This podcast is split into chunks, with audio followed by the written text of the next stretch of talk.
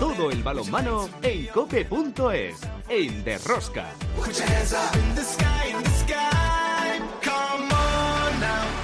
celebrate tonight together. We're gonna celebrate tonight.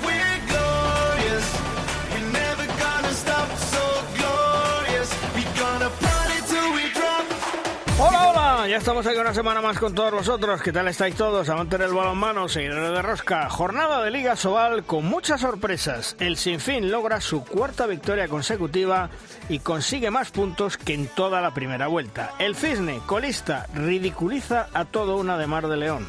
Logroño gana en Cuenca y sigue pujando por Europa. Lo mismo que el Torrelavega y Vidasoa logra su segundo triunfo consecutivo. Por arriba, Europa con la lucha de hasta seis equipos y por abajo, eludiendo el descenso y la promoción, otros seis equipos. Nadie se puede descuidar.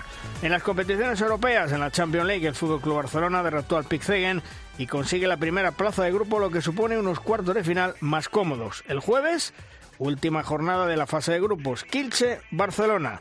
En la European League perdieron Benidorm y Vidasoa. El Granoller ganó su partido y mañana martes una última jornada de la fase de grupos. Pau de Francia Benidorm, Alpla de Austria Balomaro Granoller y Vidasoa Arus de Dinamarca. En la división de honor femenina, tras los resultados de esta nueva jornada, el Veravera saca mucha más distancia a sus perseguidores como Málaga, Rocasa, Porreño y Elche. Desde hoy se concentran las guerreras para disputar el torneo de Batala en Portugal ante Italia, Cabo Verde y Portugal como preparación para los partidos clasificatorios frente a Austria del Mundial 2023. Como veis, otra semana más, tenemos muchas cosas que contaros. Os recomiendo, no os perdáis ni un solo minuto del programa. El balomano... ¡A tope con la cope! ¡Empezamos!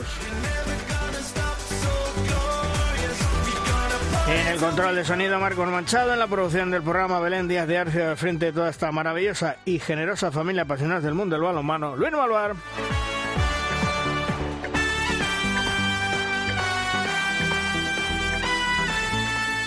En Cope Valladolid, como siempre, Juan Carlos Amor. Hola, Juan Carlos. ¿Qué Muy buenas. Y en Cope Logroño, Chema Jodra. Hola, Chema. ¿Qué tal? ¿Cómo estamos? ¿Mucha nieve por ahí o qué? Hoy un poquito. Hoy lleva, bueno, un frío del carajo. ¿Mm? Eh, bueno, cero grados. Como se diga. como se diga. El grajo, pues bueno, va a del suelo directamente, eh, directamente, desde las siete y media de la mañana nevando y bueno, pues bien, tranquilidad.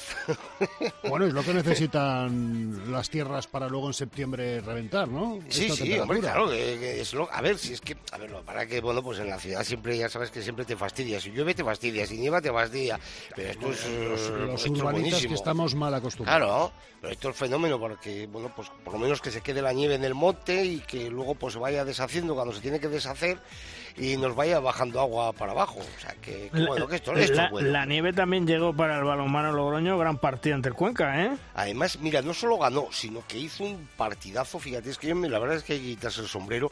Cuando peor están, vamos, peor, eh, cuando eh, pierdes efectivos, te quitan a uno, te quitan a otro. Dice que van a llegar un par de ellos, pues bueno, pues, pues eh, llegarán esta semana, es posible. Cuando peor están, pues te hacen un partidado, porque no solo ganaron, ¿no? Sino que hicieron un auténtico partidazo eh, brutal. La verdad es que, que, fue estupendo el conjunto de Miguel Ángel Velasco. Oye, que bueno, pues ahí está, por lo menos a seguir. Lo más importante es seguir teniendo ilusión y luchar por algo, ¿no? Lo peor es cuando te quedas en, en la zona de los tontos, que no tienes ni por arriba ni por abajo, tienes nada que hacer y parece mm. que, que, te faltan jornadas y dices, ¿y ahora qué carajos hago yo, no? Eh, pues no, por lo menos, independientemente de que luego llegues o no llegues, que por lo menos estés luchando por algo. Pues nosotros de momento nos vamos a hacer el análisis de la jornada en nuestra primera tertulia. Si quieres conocer toda la actualidad del mundo del balonmano, descárgate de Rosca en cope.es.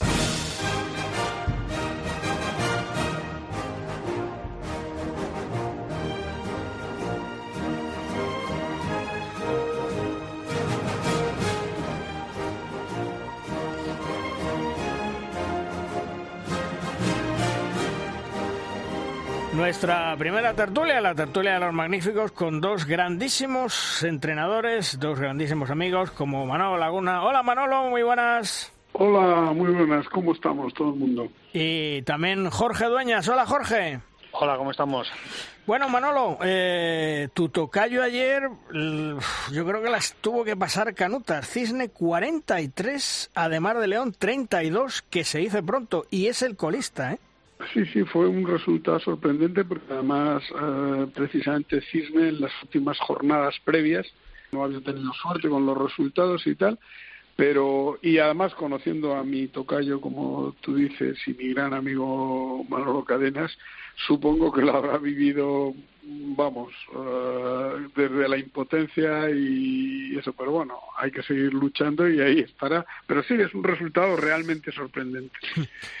Jorge, para un equipo como la de Mar de León, que te gane el Cisne, pues más por la diferencia de, de, 11 goles, eh, siendo colista, llevando cuatro meses sin ganar, eh, ¿moralmente es un golpe muy duro? Joder, yo creo que el, el vestuario y las sensaciones eh, hoy en León tienen que ser pues eh, un poco trágicas o dramáticas, ¿no? Porque eh, se están jugando meterse en Europa y perder contra el último y de esa forma tan escandalosa y con ese resultado, pues me supongo que, que mentalmente tiene que, hacer daño. Y bueno, supongo que esta próxima semana va a ser una semana muy dura y de mucha tensión, me, me, temo, en el León y en todo el entorno de la de Mar. Mm, porque eh, en donde parece que las cosas se empiezan a aclarar un poco, eh, Manolo, es en el en Santander, el mm. Sinfín, venidor 27, Sinfín 29. Mm, bueno, pues eh, llevaba prácticamente cuatro partidos ganando el Sinfín. Fíjate, ha sacado más puntos que en toda la primera vuelta.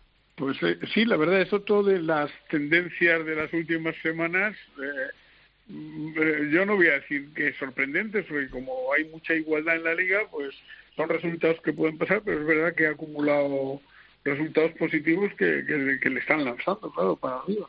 Mm. Y, y el venidor, eh, Jorge, mm, ¿tú crees que le ha pasado demasiada factura esta temporada eh, la competición europea? Sí, un equipo que, bueno, pues eh, igual no tiene una plantilla tan amplia, con viajes, con partidos duros de Europa, pues me supongo que, que eso pues le ha hecho perder un poco el, el estar más concentrado en la competición doméstica y, bueno, pues no acaba de, ser un equipo estable en su rendimiento, ¿no? Pero como antes decía también Manolo, eh, la igualdad aquí está siendo terrible y pelear por cualquiera de los puestos ahora mismo que no sea el de, ganar la liga se está antojando como muy muy duro y muy difícil y yo lo que pienso es que el que no tenga hechos los deberes antes de que acaben las tres cuatro últimas jornadas se puede encontrar con marcadores y resultados muy, muy extraños y que pueden decidir los descensos, pueden decidir las plazas europeas y pueden decidir muchas cosas en, en jornadas eh, que, que, todavía quedan bastantes jornadas, pero, pero si no te anticipas y haces los puntos antes, luego pueden, puedes encontrarte con resultados eh, pues un poco llamativos o espectaculares como fue el de ayer de la de Mar. ¿no? Hmm. Manolo, el que sí sigue su hmm. camino pensando en Europa, cuarta posición, a pesar de, de la lesión que ha tenido últimamente uno de sus jugadores más importantes, es el Torrelavega, ¿eh? Qué gran temporada. Sí, ayer eh, pudimos ver en televisión española el partido de Torrelavega y la verdad es que estuvo, sobre todo en la segunda parte, muy solvente. Y las últimas jornadas también es uno de los equipos que, si os acordáis, al principio de la liga estaba ahí atrás y parecía que se iba a quedar, pero pero eh, ha reaccionado muy bien me gustaría hacer, eh, hablando de venidor, eh, porque estaba hablando eh, Jorge y yo estaba pensando una cosa. También puede influir que ya Fernando La Torre ha anunciado que nos sigue al año que viene, que va a otro proyecto y tal. Cuando se está en una situación provisional y tal, yo creo que también eso se, puede ser un poco esa tendencia que hemos visto que el venidor últimamente ha estado no, no mal, porque está bien, pero pero un poco más ah. desvaído, ¿no? Pues yo creo que también puede influir, ¿no? Porque las situaciones de provisionalidad se gestionan mal. Hmm.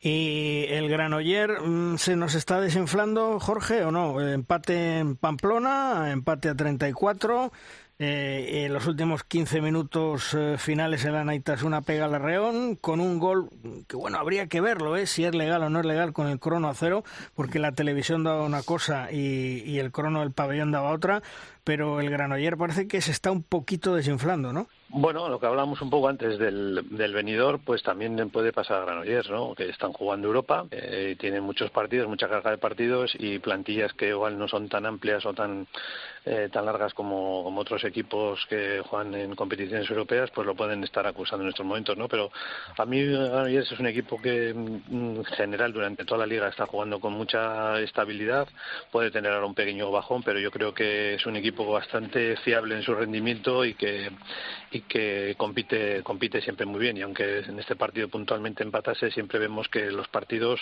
aunque pueda en algún momento perder siempre está muy cerca de, de ganar y, y de, un, de, un, de, una estabilidad en, su, en sus actuaciones.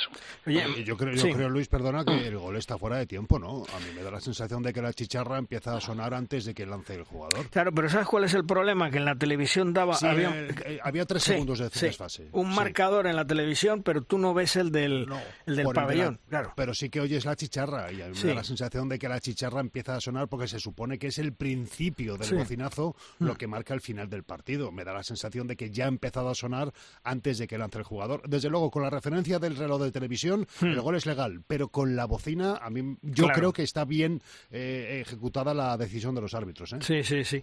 Un gol que tuvo su polémica, pero bueno, al final tampoco protestaron mucho, la verdad, los jugadores. No, es que me, me, parece que es meridianamente claro. Que a lo mejor me estoy equivocando y también como ahora se ven las cosas por internet, a lo mejor tampoco están sincronizados sonido e imagen, no lo sé, no lo sé. Hmm. Por el reloj de la televisión es legal, por el bocinazo a mí me da la sensación de que no lo es. ¿eh? Sí, el, final, el tema es que el gol no subió, empate sí. a 34 y bueno, pues reparto de puntos. Eh, Manolo, mm, antes de dejar el tema del Granoller, ¿qué te parece que Jordi Rivera convoque a Jan Gurri? Este es un jugador, lo mismo que otros que ha llevado jóvenes, con una gran proyección en nuestro balonmano. Pues mira, eh, yo eh, hablar directamente de un jugador que tampoco conozco mucho eso, pero lo que sí que tengo una, una confianza plena es en las decisiones de Jordi, porque además está demostrando que, que todos los jugadores que, que a veces nos ha sorprendido un poco que convocara, luego han resultado, o sea, pocos fallos ha tenido la verdad es que lo llega, va bastante bien controlado.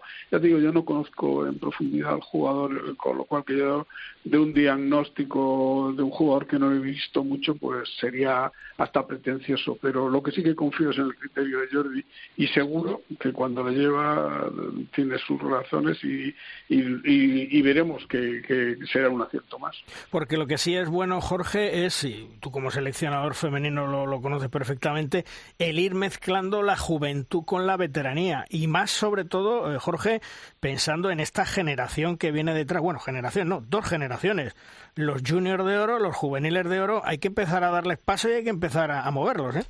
Jordi lleva ya mucho tiempo en cada convocatoria y siendo que no son competiciones eh, como mundiales europeos o, o, Juegos Olímpicos, siempre va metiendo algún jugador joven para darle esa experiencia, para también ir encontrando el ajuste de jugadores que puedan darles otras posibilidades y en este caso sabiendo que que esta competición que tienen ahora es una competición lógicamente importante porque es de selección, pero no es tan trascendental como otras competiciones, pues siempre va metiendo alguna algún jugador nuevo. Ya hemos visto que jugadores, como decía Manolo, de, de que han ido entrando, pues eh, siempre dan un buen rendimiento. Paul Valera, mm. eh, Daniel, David Fernández, eh, perdón, Dani Fernández, los jugadores que, que van entrando y que, y que dan, y que dan rendimiento en ese corto plazo que, que debutan y luego, pues para poder mantener la continuidad, ¿no? Y, y creo que es un, un gran acierto el que, el que ese cambio generacional, que, que siempre se habla mucho de los cambios generacionales,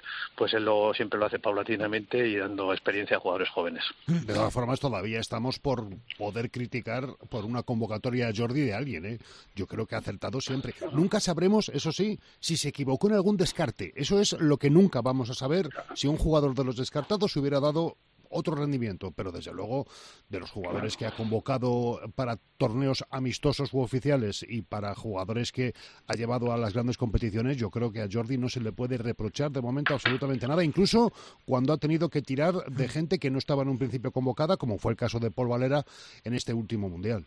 Además, con la racha que lleva, hay que claro, dejarle que, que, lo que, que que le quiera. critica, exactamente. O sea, es que no no, se le puede. O sea, el método Rivera es el método Rivera y Sí, es sí, punto. certero sí o sí hasta que no se demuestre lo contrario. A nosotros nos puede parecer alguna cosa bien, mal, mejor, regular, pero la verdad es que hasta la fecha hay que quitarse el sombrero y decir chapó. Así que, bueno, pues oye, lo que a él Pero- le parezca, pues que lo haga.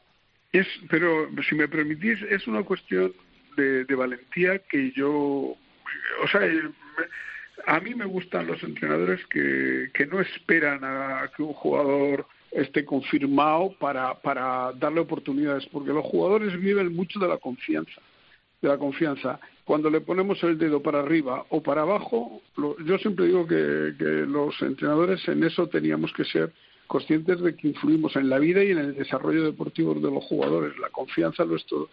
Entonces, tener la valentía de poner jugadores jóvenes en su momento, que a veces van a una convocatoria, luego tardan en volver, pues, pero que Bueno. tienen ya el hecho de que se ve que están contando con ellos, eso es un, un detalle importante de entrenador valiente y de entrenador que sabe lo que hace. Yo la- creo que la gestión de Jordi pues eh, se está revelando por los resultados, pero aunque no hubiera tenido esas medallas, porque yo digo, siempre están entre los cuatro primeros en la clave, porque luego lo otro es un partido, un gol arriba, un penalti que te pitaron, que no te pitaron, tal. Pero esa constancia en estar siempre luchando por las medallas, eh, pues eh, hay que reconocerle encima, eh, no esperando a, a agotar las generaciones, a que se eh, tiren ya medio, medio desahuciados las grandes figuras, sino que va cambiando, cambiando, cambiando. Eso es una gestión brillante, la verdad.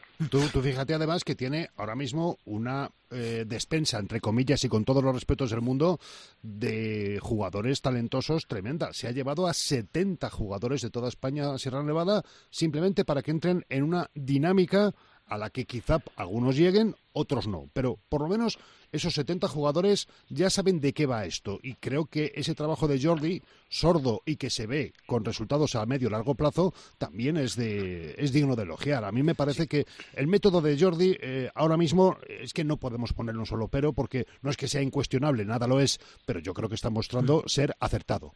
Eh, Juan Carlos, además otra cosa, bueno, por lo menos visto, visto desde fuera, ¿no? Eh, visto desde fuera es que el jugador mm, que va, el jugador que lleva, eh, va y se siente eh, querido y atraído porque Claro. no es que digas, no, es que mira, se ha llevado a este chaval joven para que haga bulto para que esté ahí en los entrenamientos y haga bulto. No, no, no, no, sino que, repito, he visto desde fuera. eh, es un tío que dice, no, tú vete aquí, vas entrando, vete aprendiendo, luego el chaval podrá llegar o no llegar, ¿no? Que, que luego esto es muy, muy complicado, ¿no? Pero el, el jugador se siente querido y se siente apreciado, ¿no? Sí, y, a Y diferencia de valorado, otros- claro. y a diferencia de otros deportes, un juvenil de buen nivel se siente tan cerca de su selección autonómica como de la selección española. Sí, sí, sí. sí, sí. Eh, Manolo, en la parte de abajo, mm, Valladolid 13, Cangas 13, a si Guadalajara de 10, tema y se les olvida Cis- hablar de Valladolid. Cisne No. 9. Eh, ¿Cómo lo ves tú esa, esa zona? Eh, ¿Tal vez el más flojito en este momento el Guadalajara? No. Mm, Bueno, pero es que eh, quiero quiero que veáis una cosa. Hace hace unas semanas, unas jornadas, no unas semanas, porque por medio también está mundial y tal. Hmm. eh, por ejemplo, al Sinfín ya mucha gente le daba le daba le cantaba el gori gori. Perdóname que sea un Sí, poco sí. estaba caro, ¿no? pero ya le daban por perdido. Ahora le están dando al cisne, a Guadalajara ha estado desahuciado, ha vuelto a salir para arriba, luego ha vuelto a caer, ahora últimamente yo creo que hay tanta igualdad y tan pocos puntos de diferencia, porque es que entre el que está, fíjate, Huesca, que es un, un, un un equipo solvente eh, y le tenemos por solvente y yo creo que es un equipo muy fiable y que no tendrá apu- apuros, pero es que está a cinco puntos, o sea, son dos, tres partidos que pierdes, otro que gana y tal, y por supuesto ya desde el sinfín hasta el otro, hasta el último, que son dos, cuatro, cinco equipos envueltos en, en las posibilidades de descenso, ahí puede pasar de todo, porque también está el calendario por medio, que yo ahora mismo no lo he analizado, Mm. pero habrá algunos que ya habrán jugado con los imposibles, como el Barcelona, otros que sí, otros que no, y, y- y- y vamos a ver, eh, ahora mismo, si miramos eso, pues todo el mundo apostaría, bueno, parece que Guadalajara y Cisne, pero ya veis, el Cisne se ha cargado a la de mar eh, eh, antes de ayer, sin, o ayer, sin, Hmm. sin, sin eso. O sea que yo creo que hacer un pronóstico es difícil ahora mismo. ¿Y tú, Jorge, también lo ves igual que Manolo o tienes alguna No.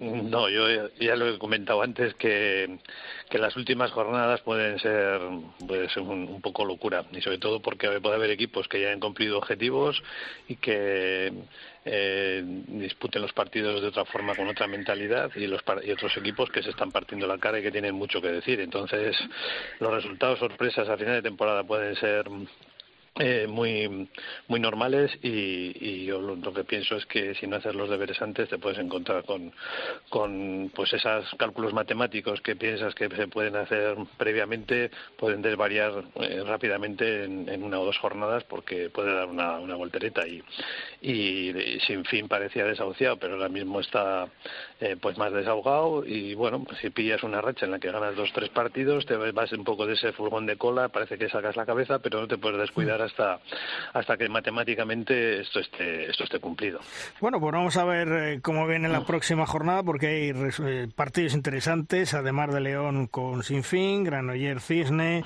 Cángar Morrazo Atlético Valladolid, es decir, eh, Puente Ese, Genil parti- Guadalajara. ese partido, bueno, bueno, ese bueno. partido, Luis, ese partido es un drama, ¿eh? Sí, sí, sí, sí, sí. Un auténtico drama. Sí, sí. El que pierda se mete en zona de promoción, ¿eh? Cuidado, ¿eh? Cuidado.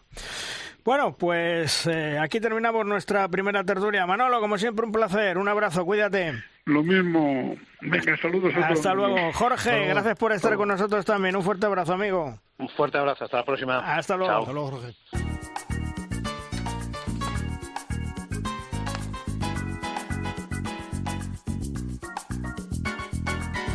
Llegan de rosca al momento de nuestra firma invitada. La firma esta semana nos viene de la mano de un gran compañero y entendido del mundo del balonmano. Es Fernando Urra, un Fernando que conoce muy bien el balonmano en todas sus parcelas. Sepamos de qué nos habla esta semana, Fernando. Muy buenas, gente del de Rosca. La Liga Sobal, una vez que ya hemos regresado del parón invernal, va tomando su dinámica habitual y la verdad es que entra ya en la fase decisiva de la temporada. Pronto vamos a entrar en esas 10 últimas jornadas, las decisivas, ¿no? Las que son las buenas para conocer las posiciones definitivas de cada equipo y si alcanzan esos equipos sus objetivos o no lo hacen. En los meses previos a ese trascendental paso que va a tener la competición en la próxima temporada, al ser considerada como profesional, la verdad es que nuestra liga eh, sigue por el mismo camino que viene tomando especialmente en las dos o tres últimas temporadas. La igualdad, Barcelona aparte, la verdad es que es un hecho. Además por diferentes motivos. Cualquiera puede ganar a cualquiera, esto es así, y la verdad es que si alguien quiere realizar quinielas con nuestra competición, la verdad es que es dificilísimo. Además, los equipos de media tabla no saben dónde mirar, porque están tan cerca casi de Europa como del descenso y la promoción, así que emoción asegurada. Y el nivel de los banquillos de nuestra liga sigue siendo muy alto y suplen con trabajo y con conocimiento las carencias cada vez mayores de las plantillas. Esa igualdad mm, si la entendemos mal, puede dar la sensación de que nos encontramos con muchos partidazos. Pero yo no estoy del todo de acuerdo. Nos encontramos ante muchos partidos muy emocionantes, pero que no tengo claro que sean buenos partidos. En mi opinión, el nivel individual de los jugadores sigue en una cuesta abajo paulatina e ininterrumpida, lo que da como resultado pues choques de cada vez menos calidad. En mi opinión, los errores van siendo más protagonistas que los aciertos cada vez. Como decía, los entrenadores tratan de suplir esto con mejores sistemas, con más trabajo, con mayor preparación, pero los errores no dejan de repetirse, sobre todo en situaciones que pueden parecer eh, simples, como finalizaciones claras desde los 6 metros, o en lanzamientos de posición, contraataques o, o en los 7 metros. La verdad, eh, dicho esto, es que hay otra dinámica muy clara y muy negativa que se va subrayando cada temporada, y es la de la fuga de talento. Este mercado de invierno ha vuelto a ser un muy buen ejemplo para Granollers y para Logroño, con las salidas de Valera y de Serradilla. Al menos antes había que esperar a junio ¿no? para vivir estas situaciones, pero ahora es que ya estas marchas se producen en mitad de temporada, con el efecto que tiene ello en sus equipos y en la propia competición, en la propia Liga Sobal. Así, la composición de las plantillas está cada vez más polarizada. No suelen faltar un buen número de jugadores que superan por mucho la treintena y ya empieza a haber varios que superan los 40. Y ya no solo porteros, sino es que incluso algunos miran de cerca a los 50. Esto antes bueno, parecía anecdótico, ¿no? El típico, reportaje del, veterano de turno, porque siempre, desde la época de Bulligan, ha habido superclásicos en nuestra liga. El problema es que ahora son cada vez más lo que llama más la atención, con cada vez más presencia en sus equipos. Por contra, en cada plantilla no falta un buen grupo de chicos que apenas pasan de los 20 años. Chicos que si tienen talento se van rápido de la liga y que en su mayoría están en una fase de formación que cada temporada se acelera cada vez más. Esto yo entiendo que seguro lo agradece muchísimo Jordi Rivera, pero si miramos por la liga, por la Soval, no es una buena noticia. Y así la dinámica no parece que vaya a cambiar. Es más, parece que se vaya a acentuar si la próxima temporada hay que cumplir con todos los requisitos que demanda ser una liga profesional. Bueno, lo veremos y lo contaremos. Hasta la próxima, gente del de Rosca.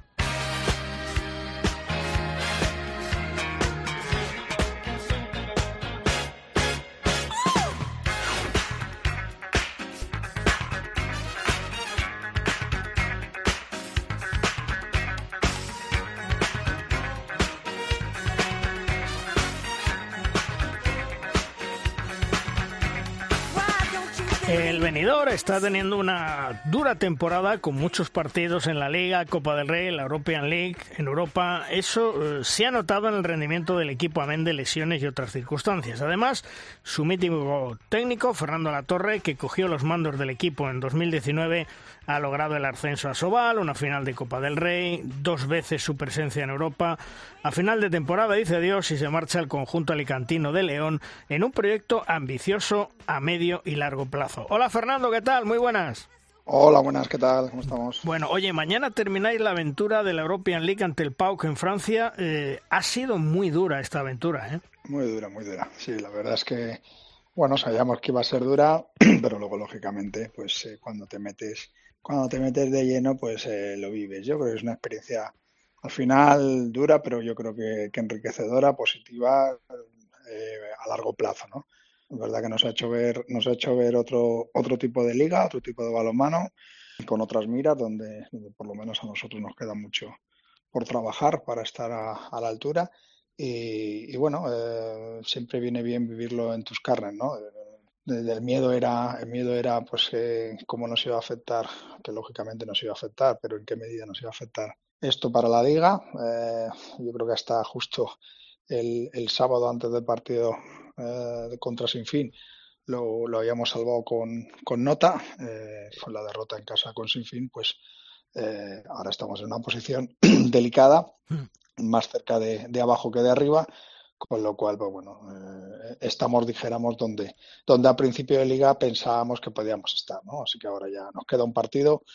Eh, estamos aquí en Francia, nosotros ya no nos jugamos nada, ellos se juegan todo, tienen que ganarnos, con lo cual, bueno, pues intentaremos ser competitivos, sobre todo que no haya lesiones, terminar bien el último partido y, bueno, y luego otro viaje largo para, para ver ser para lo que nos interesa, que es en Torre la Vega, pues poder plantar plantarle cara a Torre, Torre Vega, que está muy bien este año.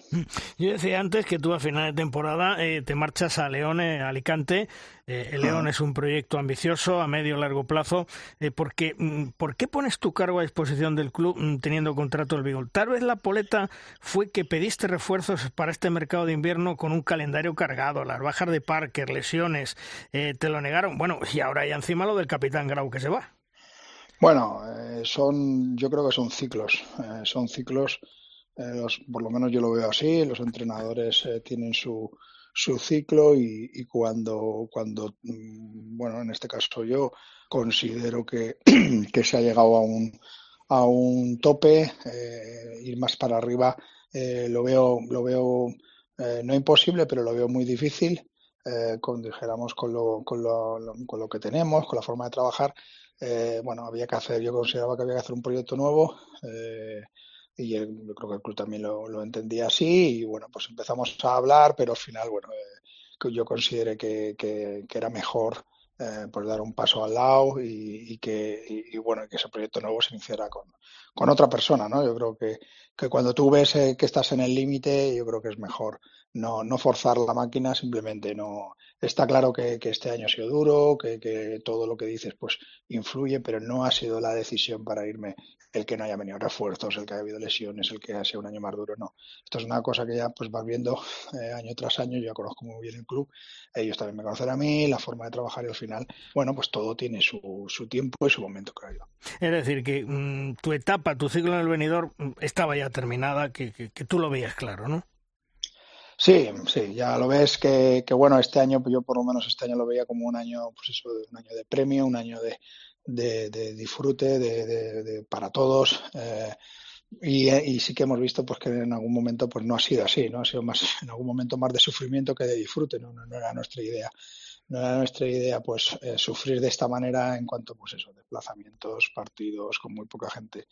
Entonces, eh, no, no, no, eh, en ciertos momentos sí que no ha sido esa la idea, ¿no? Yo creo que desde el principio lo tenía yo por lo menos claro, de intentar jugar dos, competiciones sabíamos que iba a ser una cosa novedosa para nosotros, sabíamos que iba a ser duro, pero eh, también, también sabíamos que, el ciclo se, yo por lo menos pensaba que el ciclo se acababa aquí eh, y que había que hacer un proyecto nuevo, ¿no? Porque bueno, habíamos tocado techo y, y había que reconstruir el equipo.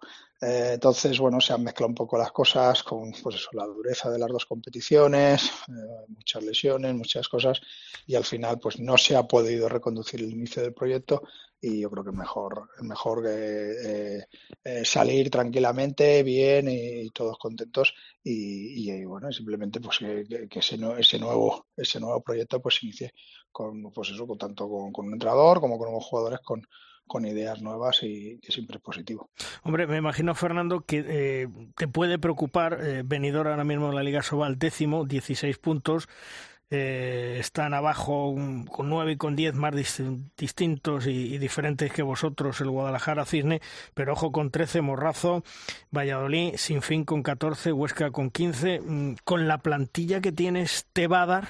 Bueno, eh, esperamos y confiamos mucho en, en, pasar este, este partido de mañana sin, sin lesiones eh, y bueno y ver vamos y ver hasta dónde nos llega la gasolina en Torrelavega, un equipo pues, está en un, estado de forma espectacular y, bueno a ver si a ver qué tal podemos competir ese partido después de todo el periplo de, del mes de febrero con, con tantos partidos eh, por jornada. A partir de ahí tenemos dos semanas de de desconexión, de descanso, de recuperación, donde, donde quizás a lo mejor se incorpore algún jugador, con lo cual eh, recuperaremos también probablemente a Pepe Oliver, que estaba toda la temporada con, con, el hombro y ya está casi igual incluso en Torre la Vega eh, podría estar en la, en la convocatoria, con lo cual bueno, eh, es verdad que este, eh, tenemos el equipo justo, pero sí que es verdad que, que puede ser eh, con esa incorporación de Pepe y con esa posible incorporación que, que venga, bueno, es un, siempre es un plus a la hora de trabajar y, y, bueno, esas dos semanas no van a venir de gloria y a partir de ahí tenemos un partido por semana, como todo el mundo, eh, y, y, ahí, bueno, podremos planificar un poco más los partidos y, y, centrarnos. Yo creo que sí, yo creo que sí, pero, pero claro, lo dices con, con la boca pequeña porque ahora mismo ya ves los resultados como están, o sea, cualquiera cualquiera le gana a cualquiera y además eh, de goleada. Eso es sorprendente, ¿no? Hmm. O sea, que, que he oído el, el comentario último, sí. no sé de quién era, no, ahora mismo no, no, sé de quién era, pero, sí. pero estoy totalmente de acuerdo. Sí, o sea, sí, sí, sí, Era del compañero pero, Fernando Urra y lo que te decía Fernando, es decir, la liga muy igualada, eh, los jugadores se siguen marchando, la calidad, vamos a ser sinceros, está bajando y eso sí, lo tenéis que notar los entrenadores y tenéis que reinventaros día a día con un equipo nuevo, un jugador que se marcha, otro que se lesiona, otro que sé qué. Es decir, la labor que estáis haciendo los entrenadores es tremenda. Sí, sí, no nos queda otra. Yo creo que ahora mismo Liga Sobal está, es la liga formadora, cada vez coger a jugadores más jóvenes e intentar, eh, cuando antes, que estén preparados para competir y, lógicamente cuando el jugador, eh, cuando el jugador ya está eh, casi formado, pues eh, te lo quitan, ¿no? Entonces, bueno, ahora mismo, desgraciadamente, no podemos hacer otra cosa y, los entrenadores, eh, pues casi de todos los equipos, nos queda, no, tenemos esa opción. También es muy bonita como entrenador, ¿no? De coger jugadores y, y, formarlos, ¿no? Pero sí que es verdad que el nivel, lógicamente, como dices, ¿no? Sí que se producen errores no forzados que, que, que, que, son simplemente pues eso de jugadores que todavía están en formación no pero es la pelea es la pelea que tenemos ahora es la pelea diaria que tenemos en los entrenamientos y es la pelea que luego se ve también en los en los partidos no entonces bueno eh, por eso a veces se, se, gana fácil y a veces se pierde muy fácil y, los partidos al final eh, son son muy igualados está muy bonita de ver pero sí que es verdad que el nivel mm, bueno yo creo, que también coincide ahí que ha bajado que ha bajado bastante mm. con respecto a otras temporadas es lógico mm. oye los directivos eh, creen que, que, la Liga Sobal sea liga profesional es la solución a nuestro balonmano, pero los verdaderos artistas de, todo esto que sois vosotros, los jugadores, los técnicos, mm, ¿pensáis lo mismo? Porque si económicamente no hay más dinero, y fíjate que meterse en una liga profesional eh, supone más gastos de muchas cosas y una organización que a fecha de con una estructura no existe. Claro, yo, yo pienso que, que si se hacen las cosas bien puede ser interesante pero ahora mismo no están las cosas eh, como para poder hacerlas bien. No creo que estén las estructuras preparadas ni los cimientos bien, bien estructurados y bien asentados para, para poder afrontar una liga profesional de verdad. O sea, hacer una, una liga profesional donde, donde sí, donde tengan todos contrato profesional de, de mil euros, pues mm, si aspiramos a que una liga profesional de Sobal sea esa, eh, no sé yo eh, hasta qué punto hasta qué punto nos beneficia o no nos beneficia, ¿no? Eh, que a la larga podría ser, yo, yo lo vería mejor de otra manera, pero sería más radical, seguro. Pero, hmm. Pero yo creo que, que si queremos una liga profesional de nivel, tiene que ser o se hace más radical, como se han hecho en otros países, con unos presupuestos mínimos por equipo y el que pueda, el equipo que pueda acceder y pueda demostrar que tiene ese presupuesto mínimo, que es el que te pueda asegurar una plantilla competitiva y, y, bueno y, unas, y unos presupuestos para no solo destinar a jugadores, sino también a marketing, a, a mucha serie de cosas que son necesarias para, para profesionalizar de verdad, porque el profesionalizar ahora parece que es solo el, el, que los jugadores tengan el contrato profesional, que ahora mismo lo tienen. Hmm. Ahora mismo lo tienen. ¿no? Entonces, yo creo que falta mucho. La idea yo creo que es buena, pero, pero creo que todavía es temprana. Ya veremos cómo, cómo evoluciona, ¿no? Ya hmm. veremos cómo, cómo va esto. En la próxima temporada, Fernando, entrenarás a León de Alicante, has firmado por tres temporadas. Eh, me imagino que el objetivo de León es ascender a Liga Sobal y, sobre todo, yo creo muy importante, que Alicante tenga ese protagonismo otra vez dentro del balonmano que, que, lo ha tenido siempre. Sí, esa es la idea. Esa es la idea mía, esa es la idea del club. Y bueno, eh, cuando, cuando eso, cuando tomé la decisión de no seguir en venidor, pues eh, bueno, al, poco tiempo llamaron, yo además soy de Alicante, entonces bueno, pues eh, encantado de oírles y me propusieron el proyecto y, bueno, la verdad es que, es ilusionante, ¿no? Pues siempre el recuperar el balonmano en tu ciudad, pues siempre es un proyecto ilusionante. Parece ser que sí que lo están haciendo, el camino es, es correcto no deja de ser un proyecto y hay que, hay que hacerlo, hay que hacerlo realidad, ¿no? Y bueno, vamos a poner todo, nuestros conocimientos y todo lo que tenemos, toda la carne en el asador, como se dice, para, para que, llegue a buen puerto y, y, bueno, lógicamente intentar ascender lo antes posible, sin, sin ponernos prisas, pero sí que, sí que haciendo un proyecto eh, sólido, tranquilo y, que y ojalá en un año pues se pueda estar arriba, pero si no en un año en dos, pero que sí que sea sólido, que es lo que me preocupa a mí, que sea sólido y que, y que sí que efectivamente Alicante pueda devolver el balonmano, que yo creo que es una ciudad al final siempre de balonmano y puede, puede tener una, una buena afluencia de público, que al final yo creo que es lo, es lo que nos falta mucha, muchas veces ¿no? en nuestro deporte. Volviendo al, al venidor, mm, ahora el objetivo, Fernando, terminar la liga lo más arriba posible, me imagino, ¿no? Y, lo que hablábamos antes, con lo que tienes. Sí, exacto. Sí, lo hablábamos nosotros antes del partido de Sinfín, que conforme estaba la liga, una victoria, una victoria ante Sinfín, pues nos colocaba con 18 puntos y nos colocaba eh, incluso cerca de los puestos eh, de arriba, ¿no? Entonces era sorprendente, ¿no? Conforme estaba la liga, ¿no? Bueno, no fue así, desafortunadamente, y ahora estamos en una zona media, más cerca de abajo que de arriba, pero, pero que ganas tres partidos y te vuelves a meter arriba, ¿no? Estamos viendo que los equipos de la zona baja no hay ningún equipo que, que tire la toalla, que, que todos pelean y, y, cualquier partido es, es un rival durísimo, así que nosotros a intentar, eh, no, no hay, a veces pensabas que, bueno, cuando, eh, cuando juegues contra el último, el penúltimo, bueno, y le va a ganar casi todo el mundo y si el que no le gane, pues un pinchazo tremendo, ahora no. Ahora puedes ganar al octavo, puedes ganar al cuarto, puedes ganar a, a cualquiera y puedes pinchar con el penúltimo el último. Así que ahora se trata de sumar puntos este año es un año, un año raro, no se sabe dónde va a estar todavía. Eh, yo todavía no sé exactamente dónde va a estar esa, ese límite de la salvación. Normalmente, pues los 20-21 puntos sobraba para, para salir de ahí, pero este año, bueno, eh, no se sabe, ¿no? No se sabe. O sea que aquí se trata de puntuar cuando antes y, para y, y, y de pasar de esos apuros. Lo, que nosotros. Bueno pues Fernando que mañana ante el PAUC terminéis eh, lo mejor posible en la Europa League que no se te lesione nadie que vayas recuperando jugadores que te va a venir muy bien los 15 días de descanso para recuperar físicamente a los jugadores y encarar la recta final. Y lo dicho que terminéis lo más arriba posible un club como el venidor que la verdad es muy difícil mejorar los resultados que has logrado tú con el conjunto del veedor a lo largo de estos años. Fernando, suerte y gracias por atendernos como siempre. Un fuerte abrazo. Muchas gracias Luis, a vosotros. Hasta luego.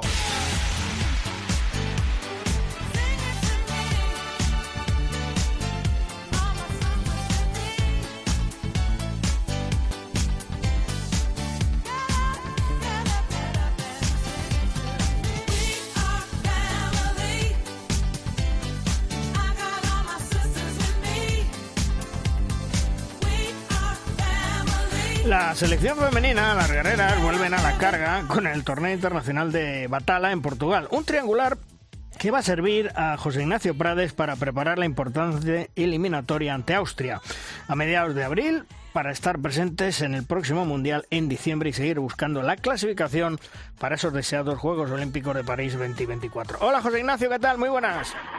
Hola, ¿qué tal? Muy buenas. Bueno, oye, varias novedades en la lista, como María Gómez, Sara Valero, Esther Somaza. Eh, seguimos dando entrada a, nuevas guerreras para seguir probando y para ver cómo vienen, ¿no? Bueno, yo creo que es el objetivo, ¿no? Uno de los objetivos es, bueno, pues seguir intentando que entren más jugadoras, ¿no? Que para el equipo para el equipo nacional. Eh, en este caso, María Gómez ya participó en, los Juegos del Mediterráneo.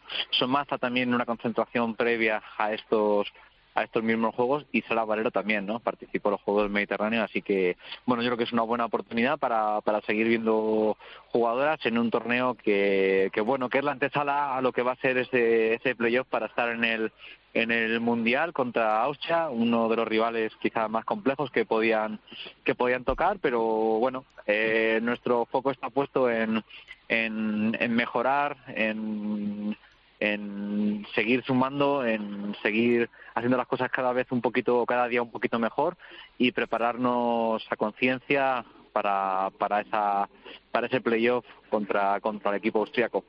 Oye, eh, las tres están realizando una buena temporada en sus clubes, ¿no? Muy buena temporada, ¿no? Muy buena temporada, ¿no? Yo creo que al final el seguimiento que se hace de, de las chicas, ¿no? Pues, pues bueno, pues al final te das cuenta de que, de que hay muchas chicas, ¿no? Que, que, que hacen, que están realizando unas campañas eh, realmente muy, muy, muy completas, ¿no? Y, y lo que pasa que, como decimos siempre, al final solamente pueden venir 16 o 18 chicas a la, a la selección, ¿no? Y es muy bueno que, que existan más jugadoras que estén eh, preparadas para pegar ese salto, ¿no? Porque hay mucha gente preparada y yo creo que ah, contra más ampliemos ese, ese abanico, pues va a ser positivo, ya no solamente para nosotros, ¿no? Sino también para, para nuestro balonmano y sobre todo también para las propias jugadoras, ¿no? Que cuando alguna no pueda estar por, por lo que sea, porque no pasa un buen momento, porque haya alguna, alguna lesión, que entre otra compañera que ya tiene experiencia y que lo pueda hacer igual o incluso mejor, pues yo creo que es una, es una garantía para todo el mundo. Porque tú sigues buscando ese equilibrio del equipo y más en esta convocatoria, ¿no? Sí, yo creo que siempre el equilibrio es, es una de las principales cuestiones ¿no? que, que, buscamos ¿no? a la hora de confeccionar siempre eh, las listas. ¿no? Mm, ya te digo que tenemos la inmediatez y la necesidad ¿no? de, esa, de esa clasificación de cara al, al Mundial del, del año próximo y, y, bueno vamos a probar también un par de un par de cosas no de cara sobre todo a ese a ese playoff y, y a seguir bueno, pues que la gente siga siga como, como siempre, con esa ilusión, con, con esa fuerza, ¿no? Y a darle una vuelta de tuerca siempre a todo para que las cosas vayan mejor. El regreso de Mireia González eh, es importante para el equipo, ¿no? Sí, porque, bueno, Mireia es una jugadora, yo creo que con, con una dilatada experiencia, eh, ya no solamente en nuestro balonmano, ¿no? En el, en el extranjero, que hace ya muchísimos años que, que emigró, ¿no? Pero también en el equipo nacional, ¿no? Es una jugadora con que asume responsabilidades, que, que tiene mucha experiencia y que acumula muchos partidos internacionales a sus espaldas y eso yo creo que dentro de la pista pues siempre es un siempre es un seguro de vida, ¿no? Y también de cara al propio grupo, ¿no? Es una jugadora que, que bueno, que también eh, empasta muy bien dentro de dentro del grupo y, y bueno, eh, la verdad que no, no tenemos queja, ¿no? Es un grupo siempre que hemos trabajado con, con las chicas es un grupo formidable y extraordinario, ¿no? Y no, no tengo duda de que, bueno, que va, que su regreso va a ser positivo en todos los sentidos. ¿Cómo calificarías este torneo de batalla contra Italia, Cabo Verde, Portugal? Eh, porque la verdad es que España, eh, José Ignacio, es muy superior eh, a estos países, pero te sirve de piedra de toque, de entrenamiento, más o menos, digamos, ¿no? Bueno, en un principio no iba a ser, no iba a ser esta configuración, ¿no? En cuanto a los en cuanto a los rivales. Luego se han ido, se ha ido transformando un poquito el, el cartel y bueno, como tú dices, pues no, no, no vamos a no vamos a obviar que, que no se tratan de, de primeras potencias y que y que no se trata de bueno pues de sobre todo de equipos que nos vayan a exigir quizá a priori no muchísimo pero creo que si no nos sirve en estos partidos no vamos a encontrar ese punto competitivo, ¿no? Y independientemente de quién de a quién nos enfrentemos, que yo sinceramente creo que Portugal eh, está compitiendo muy bien en los últimos años y es un equipo muy a tener en cuenta de aquí para el futuro, ¿no? Pero bueno, creo que tenemos que poner el foco, como he dicho al principio, en nosotras, ¿no? En, en saber qué dos o tres matices queremos mejorar en ataque y en defensa y ser capaces de, de, lograrlo independientemente del rival que tengamos enfrente. Eso te iba a preguntar, José Ignacio. ¿En tu libreta llevas muchas cosas que ajustar en el equipo? Pues sí que hay muchas, ¿no? Y eso es bueno, siempre encontrar cosas sobre las que trabajar y sobre, los que, y sobre lo que mejorar, ¿no? Eh, luego el tiempo es el que te marca las prioridades, ¿no? Y ahora de nuevo las prioridades no van, no van a ser todas las cosas, te aseguro, que están apuntadas en la libreta, pero vamos a priorizar pues dos, tres eh, aspectos, ¿no? Que consideramos que, que sí que podemos tener una, una mejora y que nos puede dar un mayor rédito y, y es lo que vamos a intentar lograr en esta semana de trabajo y, y ya para la siguiente vez que nos reunamos, que será en el mes de abril. ¿Y qué es lo que más te preocupa en estos momentos del juego de la selección? Bueno, realmente del juego creo que no jugamos mal a balonmano que nuestra propuesta creo que es aceptada por, por todo el mundo y, y la gente está contenta, ¿no? Con, con esa con esa puesta en, en escena, ¿no?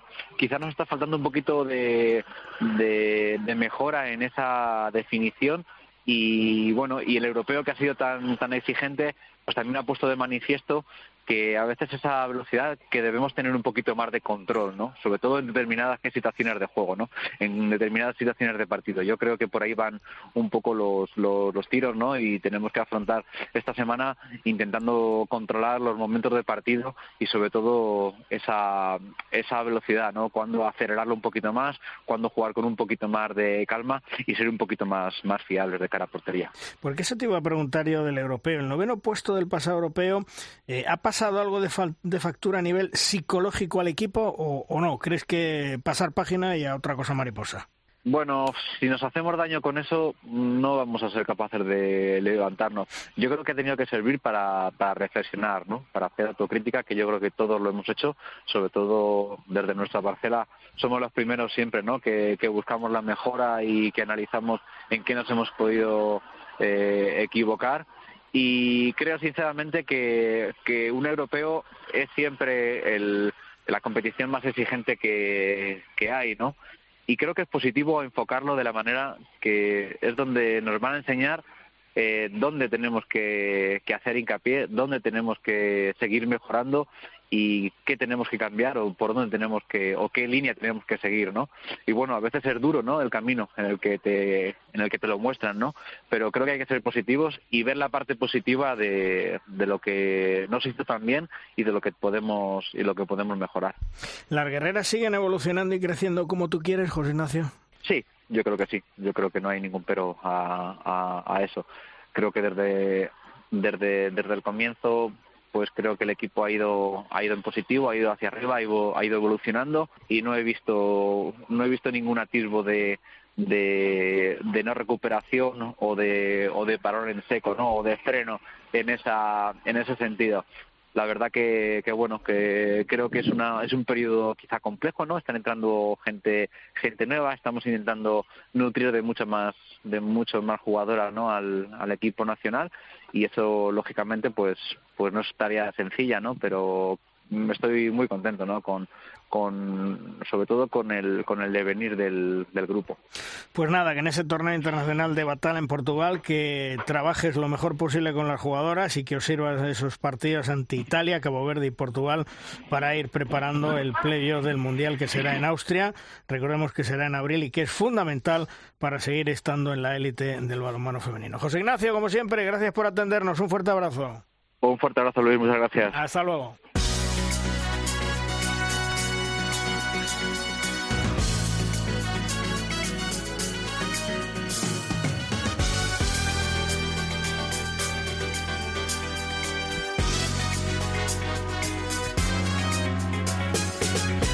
Suena la música, la escuchamos, dado que nos dice que otra semana más en Derrosca llega nuestra sección La Pizarra de los grandes especialistas. Abrimos nuestro aula, como siempre nos sentamos, escuchamos lo que quieren contarnos y esta semana está con nosotros un catedrático de postín, Juan Fernández, catedrático, profesor de la Universidad de Ciencias del Deporte en La Coruña.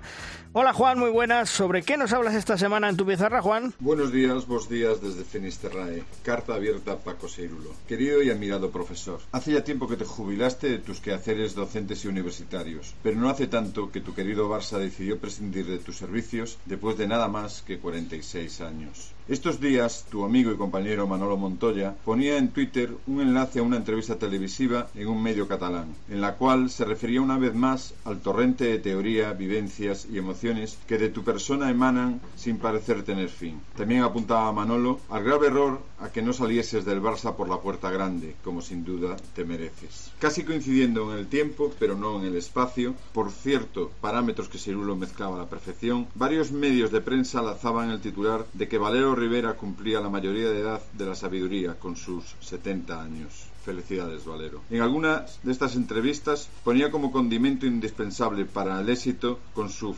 inolvidable Dream Team, la presencia en su equipo de Paco Seirulo. Tanto fue así que también no dudó en llamarlo para que formase parte del mismo con la selección española balonmano, alcanzando el primer puesto en aquel Mundial inolvidable del 2013. Estimado Paco, son tantos tus éxitos en tantas disciplinas y has aportado y aportas tanto al deporte y a la educación física que siempre serás el referente por excelencia para todo aquel que quiera adentrarse en el aprendizaje y entrenamiento en los deportes de equipo. Salmantino de nacimiento, quiero decirte que la humanidad una, una muniana, si se puede decir así, que emanas, ha calado en lo más hondo de muchas generaciones de profesionales del deporte. Todos y todas las que nos acercamos a tu obra podemos beber de la frescura de tu método y profundizar en el conocimiento del individuo y del deporte. La mayor prueba de ello son la inmensa calidad y cantidad de tus discípulos que despliegan su buen hacer por las mayores y mejores ligas del mundo, no solo de nuestro querido balonmano, sino también del básquet, del vóley, waterpolo y, como no, del apabullante imperio del fútbol. Frase,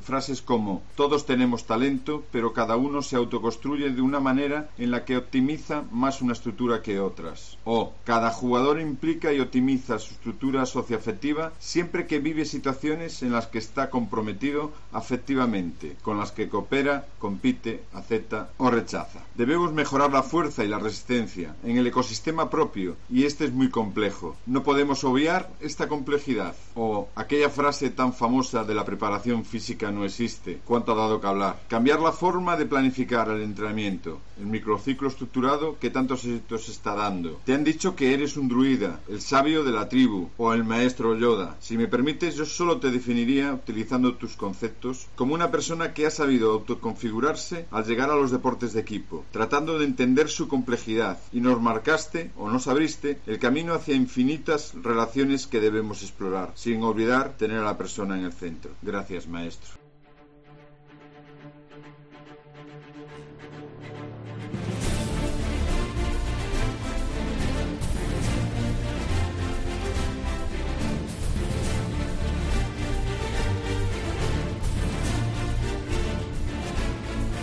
Llega en Derrosca nuestro tiempo de debate, es nuestra tabla redonda.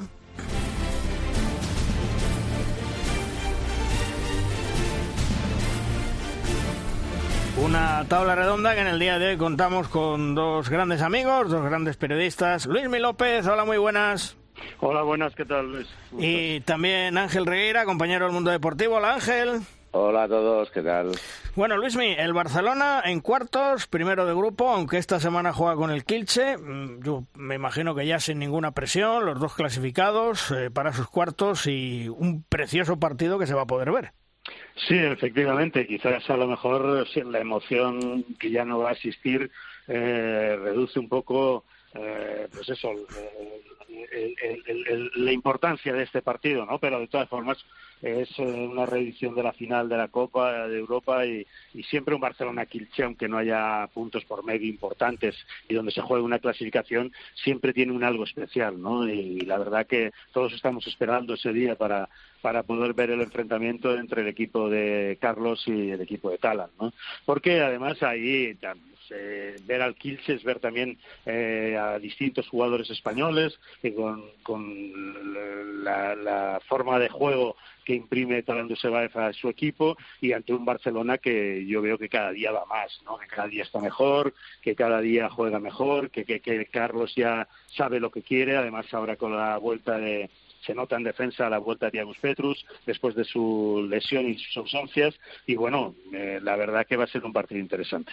Ángel, el Barcelona ya clasifica a cuartos, primero de grupo, y las cosas funcionan, como estaba diciendo ahora Luismi, como Antonio Carlos Ortega quiere. No te voy a decir que sea un paseo, pero está pasito, pasito más cerquita el objetivo de la tercera Champions consecutiva.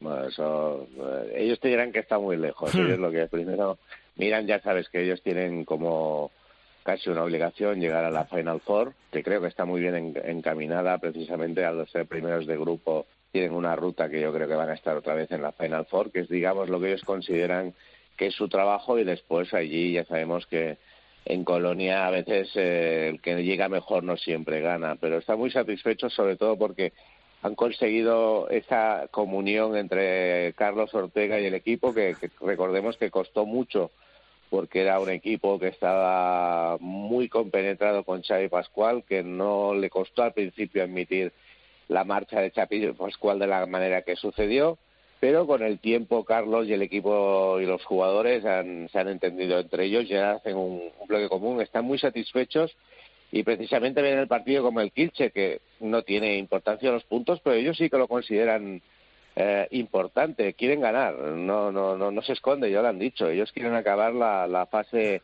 de grupos invicto y contra un Kilche ya sabemos que hay una rivalidad especial, Carlos Tusiaev, bueno, hay muchos eh, muchos eh, alicientes, ¿no? Para el Barça y también para el Kilche. El Kilche ha vivido una situación difícil de la que se está parece ser que va a encontrar la vía económica para solucionarlo. Y algo- ya recordemos que hay algún jugador del Kilche que el Barça está llamando a su puerta para llevárselo la temporada que viene. Con lo cual siempre un Barça Kilche tiene 50.000 cosas, aunque los puntos no sean importantes.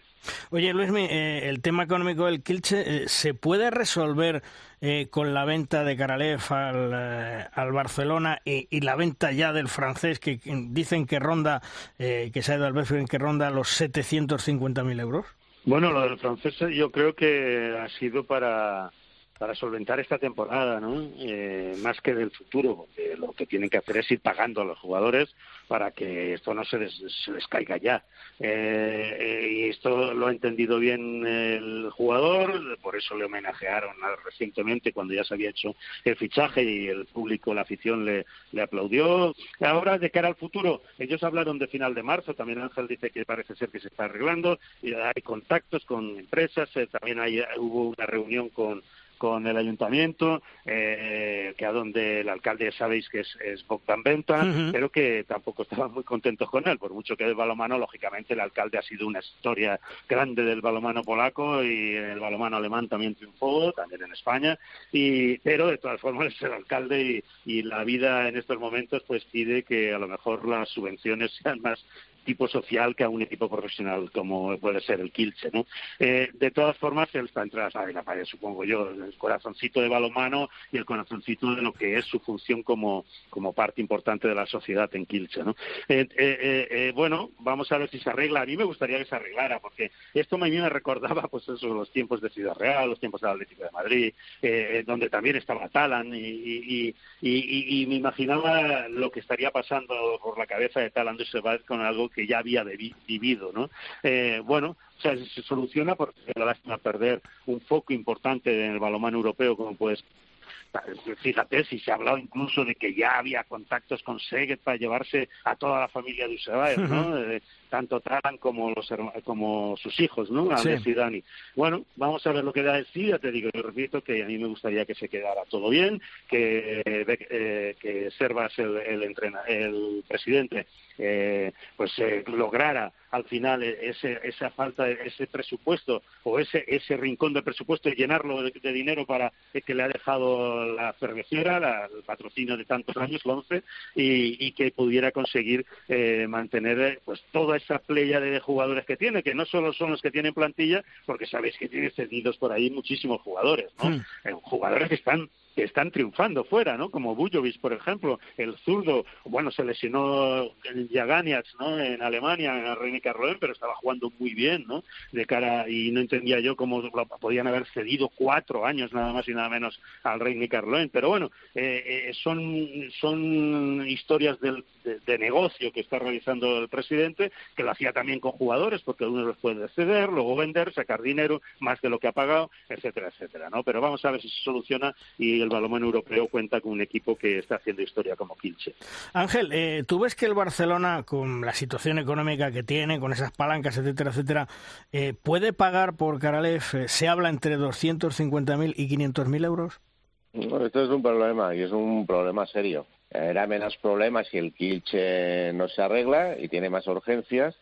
Si va, por lo que yo sé, igual el Kilche puede estar encontrando alguna salida que le puede llegar a una solución con lo cual Carales será más caro. Y el Barça, recordemos, lo hemos comentado en ocasiones y esto hay que tenerlo muy en cuenta. El Barça está con mucha ventaja presupuestaria en lo que es el ámbito asobal, pero cuando sale a Europa ya no es el número uno en presupuesto de dinero y el club ya todo el mundo lo sabe tiene problemas y las secciones cada vez tienen menos recursos para para manejar y hay precios eh, quiere a el jugador quiere venir lo cual es una ventaja y sabe el Barça que va a tener que pagar un dinero, pero va a tener un tope, con lo cual a ver si ese tope no llega. ¿Qué tiene a favor? Que todos sabemos que cuando un jugador quiere ir a un sitio, al final hay que encontrar un arreglo, porque mm. es que no hay otra solución y eso también rebaja un poquito el precio. Pero no va a venir a cualquier precio. No porque el Barça en la sección de balonmano no estaría dispuesta a lo mejor a hacer un esfuerzo porque saben que tienen que cubrir es el, es el recambio natural para ellos de Ludovic Fábregas, pero el club ya ha avisado que hay una serie, hay unas limitaciones presupuestarias. O sea que vamos a tener un tira y afloja, en principio, a bastante tiempo y con el Barça también muy pendiente de cómo evoluciona la situación actual económica del Kilche. O sea que vamos a ver con tiempo. Yo creo, si a mí me preguntaras, yo creo que al final acabará viniendo un jugador, porque yo que sepa, cuando un jugador quiere venir, eh, hay 50.000 cuestiones que para que hagan que venir. Pero el Barça en esto es un poco precavido y sabe que el dinero que tiene lo tiene que manejar bien y tiene que ser astuto en las negociaciones y que no va a ser eh, te doy me vale 500.000 toma 500.000 y me olvido no no no eh, el club está como está y van a tener que pelear mucho la llegada del pivote. Hmm. Eh, siguiendo con temas económicos y ya de manera doméstica ya de nuestra liga, pues, eh, por cierto, la semana pasada, eh, tras la información que nosotros dimos eh, en Derrosca sobre la situación económica actual del Atlético Valladolid, su presidente Mario Ram nos ha remitido un email para que precisemos y puntualicemos dicha información que vamos a leer como no puede ser de otra manera. en, esa, en ese email, en esa comunicación, Mario Ram nos decía, muy señor mío, habiendo tenido conocimiento de que en el capítulo 463 de su programa de Rosca usted informaba que el Atlético Valladolid estaba sin un euro y están caninos para poder pagar las nóminas a fin de mes, procede a indicarle que esa información no es correcta. Absolutamente todos los trabajadores del club tienen garantizado el pago de sus salarios para esta temporada, han cobrado de manera puntual a final de cada mes desde que se inició la misma. Por todo ello, le ruego que proceda a corregir esta información en el próximo capítulo de su programa, pues la misma ha resultado en un daño a la imagen del club, sus aficionados, patrocinadores, dirigentes, instituciones que no podemos asumir por no ser veraz. Me pongo a su disposición para que usted pueda contrastar en cualquier momento lo que desee, etcétera, etcétera. Recibo un cordial saludo, María Rand. Bueno, pues estas son las palabras que nos ha comunicado el presidente del Atlético Valladolid, el señor Mayorran. Nosotros no ponemos en ningún momento en duda la veracidad de estas palabras del presidente, os la trasladamos como él nos la ha solicitado y que por lo tanto yo creo que mm, representan una gran noticia para el balonmano y para la ciudad mítica de balonmano como es Valladolid. Dicho queda, como nos lo ha solicitado el presidente Mario Arranz y así nosotros eh, pues lo hemos lo hemos cumplido. Cuestión Nicola Garabatic, flebitis, baja tres meses eh, en reposo, Luismi. Eh, Nicola, eh, no le van bien las cosas y demasiadas lesiones, ¿eh? Bueno, eh, la edad no perdona tampoco y, es un chico que lleva desde muy jovencito pues bueno, en las grandes ligas y con mucha presión, ¿no? Pero bueno, vamos a ver, ahora será una baja importante para Paris Saint Germain porque en definitiva este Raúl lo está utilizando antes, normalmente siempre empezaba los partidos en el lateral izquierdo, hasta que luego Brandon les, sustituía a lo largo del partido, alternaba, y bueno, ahora se ha quedado solo el lateral internacional, y, bueno, vamos a ver lo que da de sí, ¿no? Eh, porque ya te digo, repito, que para Raúl eh, será un hombre importante, porque además tiene el carisma, el, el, liderazgo para su equipo, ¿no? Para el Paris Saint Germain, que, que bueno, eh, tiene, que, tiene los dos frentes, tanto en Copa Europa como en la Liga, y sobre todo centrado en la Copa Europa, donde al final ha acabado muy bien, ¿no? Porque eh, finaliza eh, como primero de grupo en la Champions League y, ha clasificado para los cuartos de final, ¿no? Entonces, bueno, eh, es que las lesiones llegan y los, momentos puntuales también y, y, Nico lo que nunca va a dejar de ser es, es una, la gran estrella que ha sido que ha sabido amoldarse a la situación actual.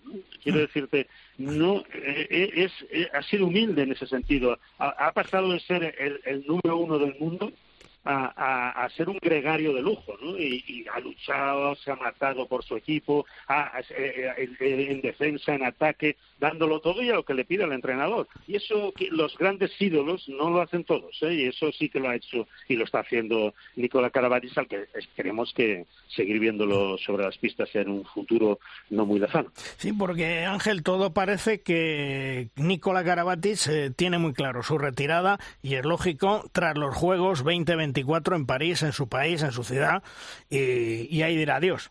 No, es que esa es la vitamina, ¿no? De, muchos deportistas, de Carabatis y de muchos otros, no solo de, los franceses, más de los franceses, porque tener unos Juegos Olímpicos en casa yo creo que es muy muy importante.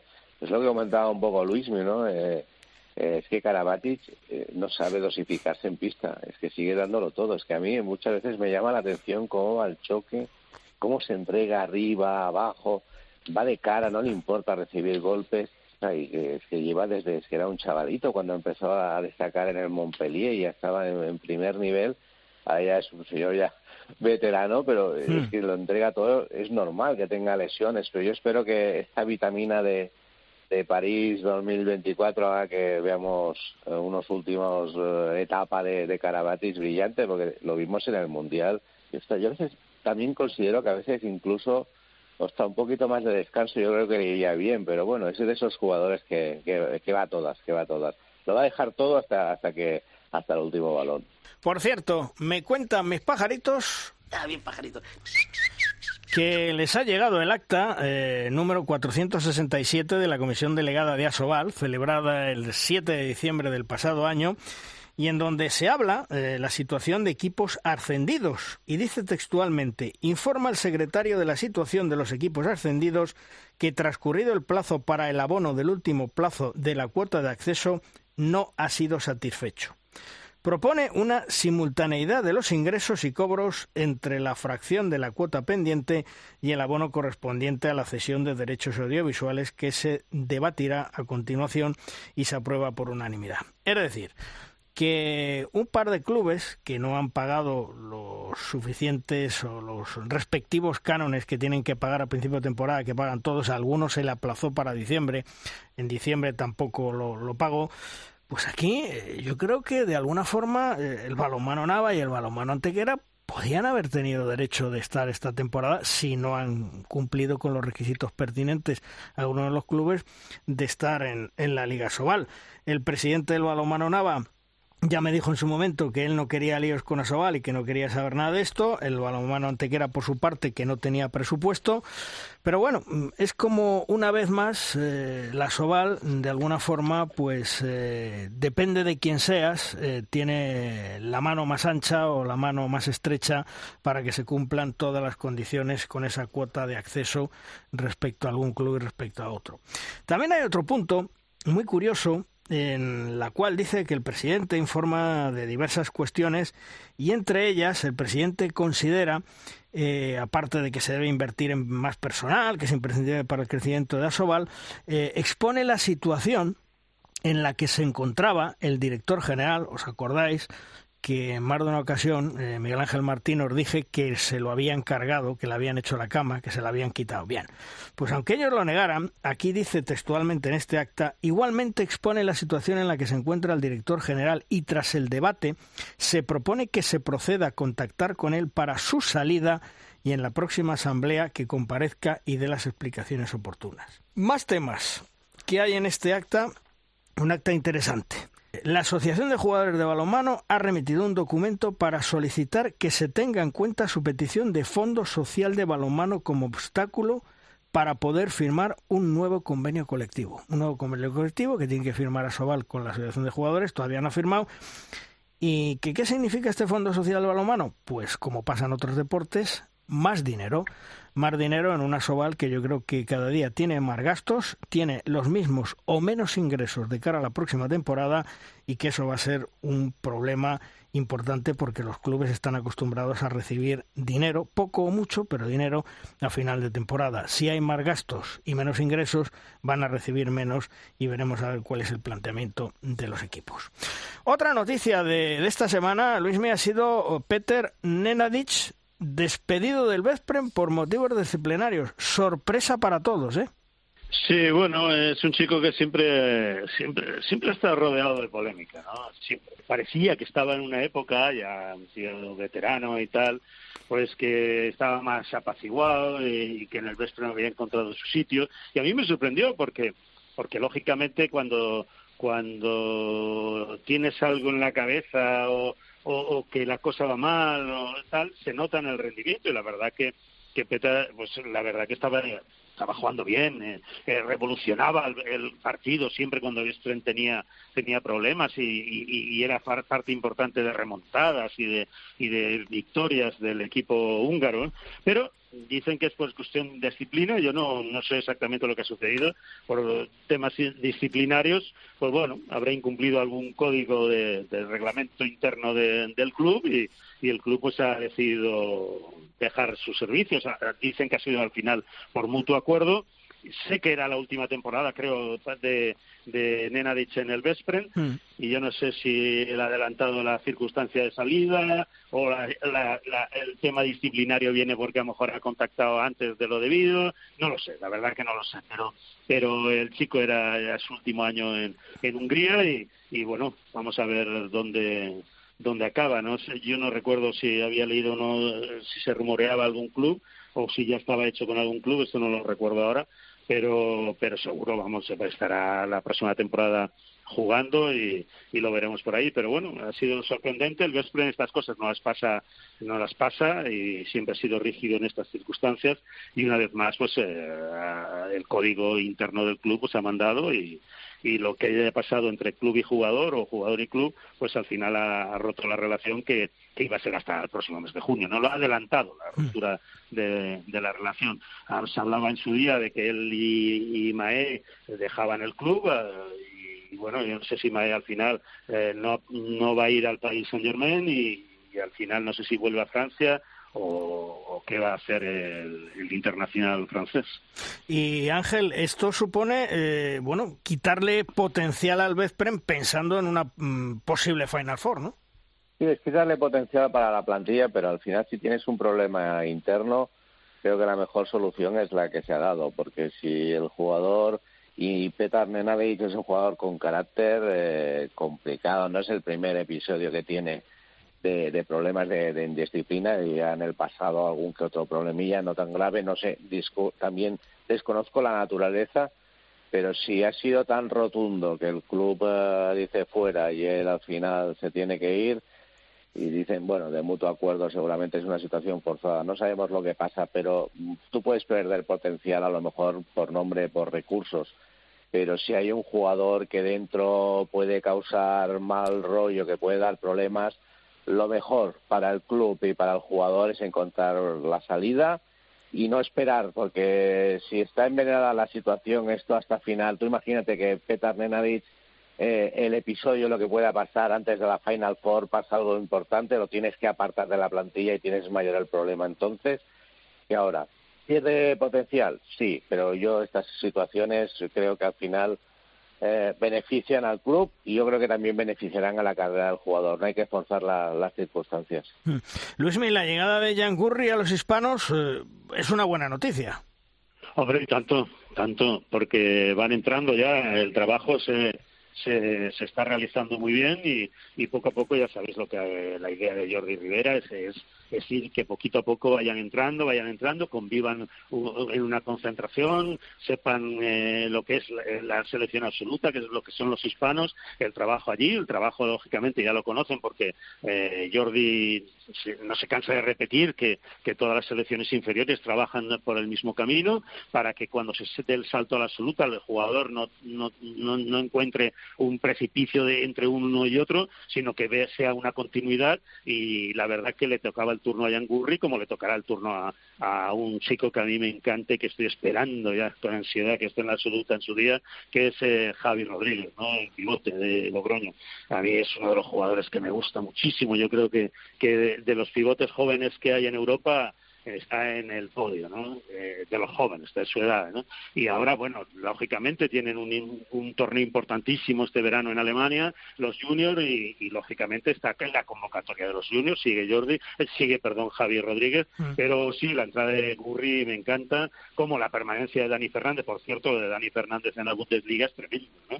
Desde, desde el parón de enero ahora ya, ya se está hablando en toda la Bundesliga de lo que es el efecto Dani Fernández en el Stuttgart, ¿no?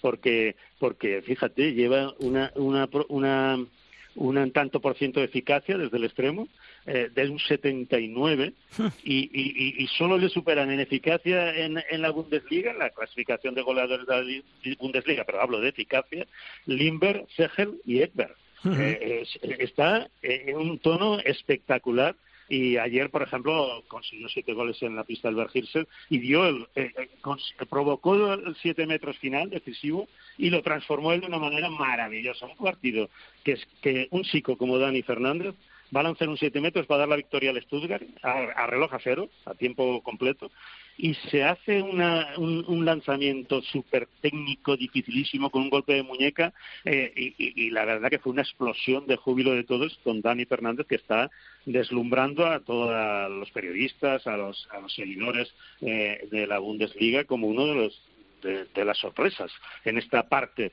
de la temporada después del parón de enero y también va a estar en la convocatoria de Jordi, por lo que digo que, que los jóvenes están apretando muchísimo y gracias a que a ese planteamiento, a ese, a ese, a ese plan que está realizando Jordi Rivera, que hace que, que no haya un abismo entre pasar de la juvenil a la junior o de la junior a la absoluta y que cuente con todos, con absolutamente con todo y lo tenga todo preparado. Yo creo que, que, es un genio.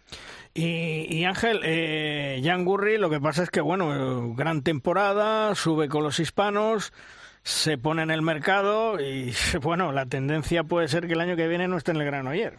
Jan Gurri, Paul Valera, Carrafeta, Cañellas, etcétera, etcétera. Sí, es uno de los el gran problema de, del Granollers que como todos los clubes de Asobal está viviendo en el, en el, alambre económicamente lo que es bueno y es increíble la escuela española, ¿no? Ya podríamos hablar del milagro español hmm. en las circunstancias actuales, cómo siguen saliendo jugadores de mucha calidad los pones en el escaparate y se, y se acaban marchando. Eh, yo creo que ya los clubes como Granollers, los clubes de cantera están resignados, pero bueno, mejor de momento lo pueden disfrutar, que disfruten lo máximo posible.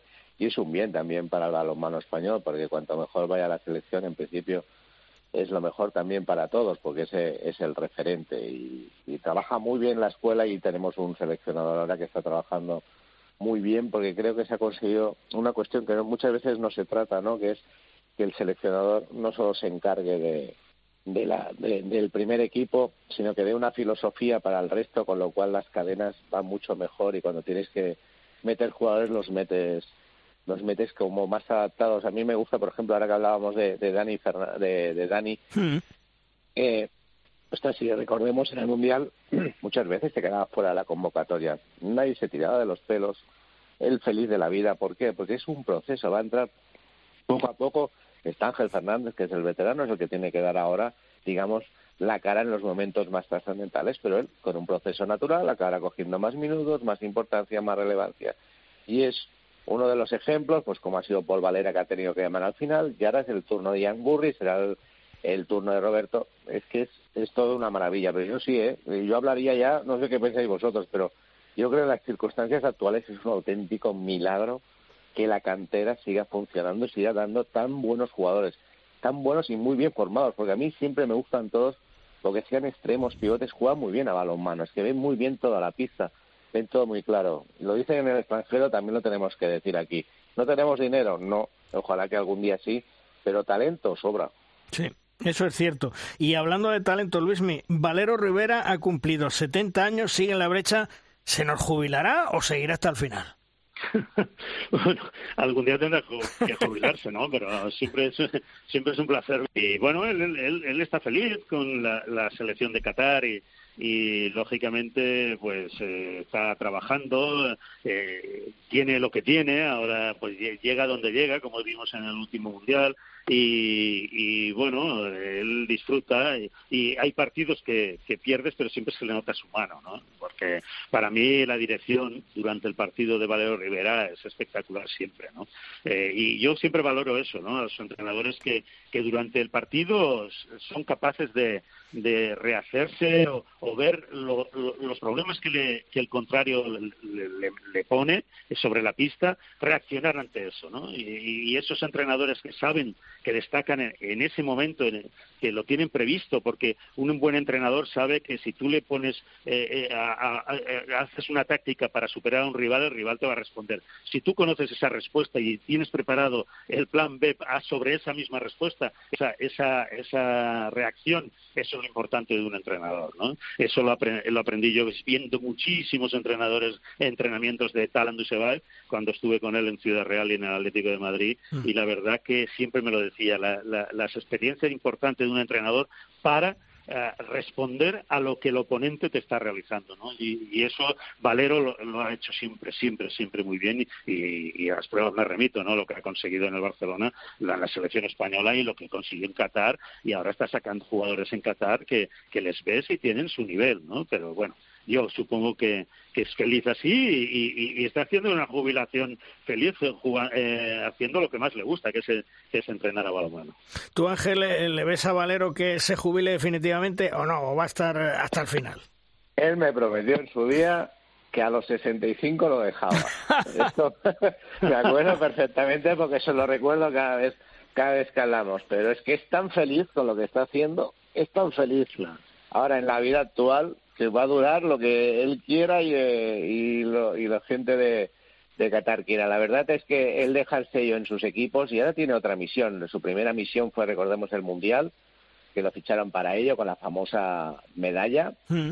Pero ahora tiene otro interés, que es que formar jugadores de la zona catarís, o sea, hacer un poco de cantera, que no sea solo tener que recurrir, que aún tiene que recurrir, pero fichar gente de fuera, sino que crear una base de balonmano en el país. Hay muy, tiene muy buena conexión con la gente de la federación y sobre todo es muy feliz con la vida que hace a diario. A mí, la verdad, siempre le he dicho también a él, me sorprende, ¿no? Eh, que haya podido, yo no lo veía nunca fuera fuera de Barcelona y menos fuera de España, pero mira, la, la vida después eh, te vas acomodando, te da sorpresas y ya te digo, a mí me dijo esto con 65, ahora ya no me dice cuándo se va a jubilar, ya no ya no me pone un tope, con lo cual supongo que, oye, mientras te, tenga ganas, él es un apasionado de este balonmano, es muy feliz, con lo cual, vamos a ver, cuando ya, ya dirá la vida cuando hay un final, porque todo tiene su final. Sí. Valero Rivera, uno de los grandes, grandes del balonmano que está en el libro de oro del balonmano español y mundial. No nos olvidemos de ello. Luisme, gracias por estar con nosotros una semana más. Un fuerte abrazo. Un abrazo, hasta siempre. Hasta luego. Ángel, lo mismo, gracias por estar con nosotros. Nos escuchamos otro día. Un fuerte abrazo, amigo. Un abrazo, cuidaros. Hasta luego.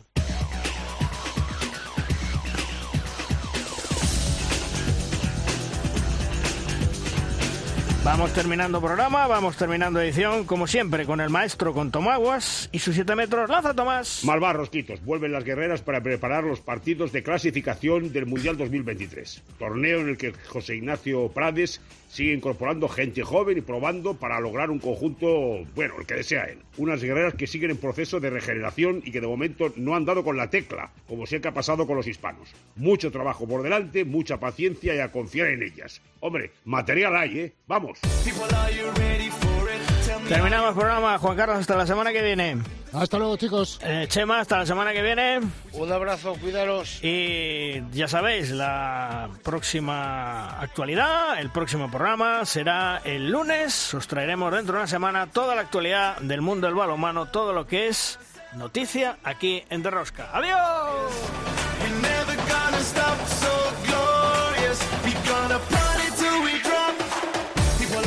Si quieres conocer toda la actualidad del mundo del balonmano, descárgate de Rosca en cope.es.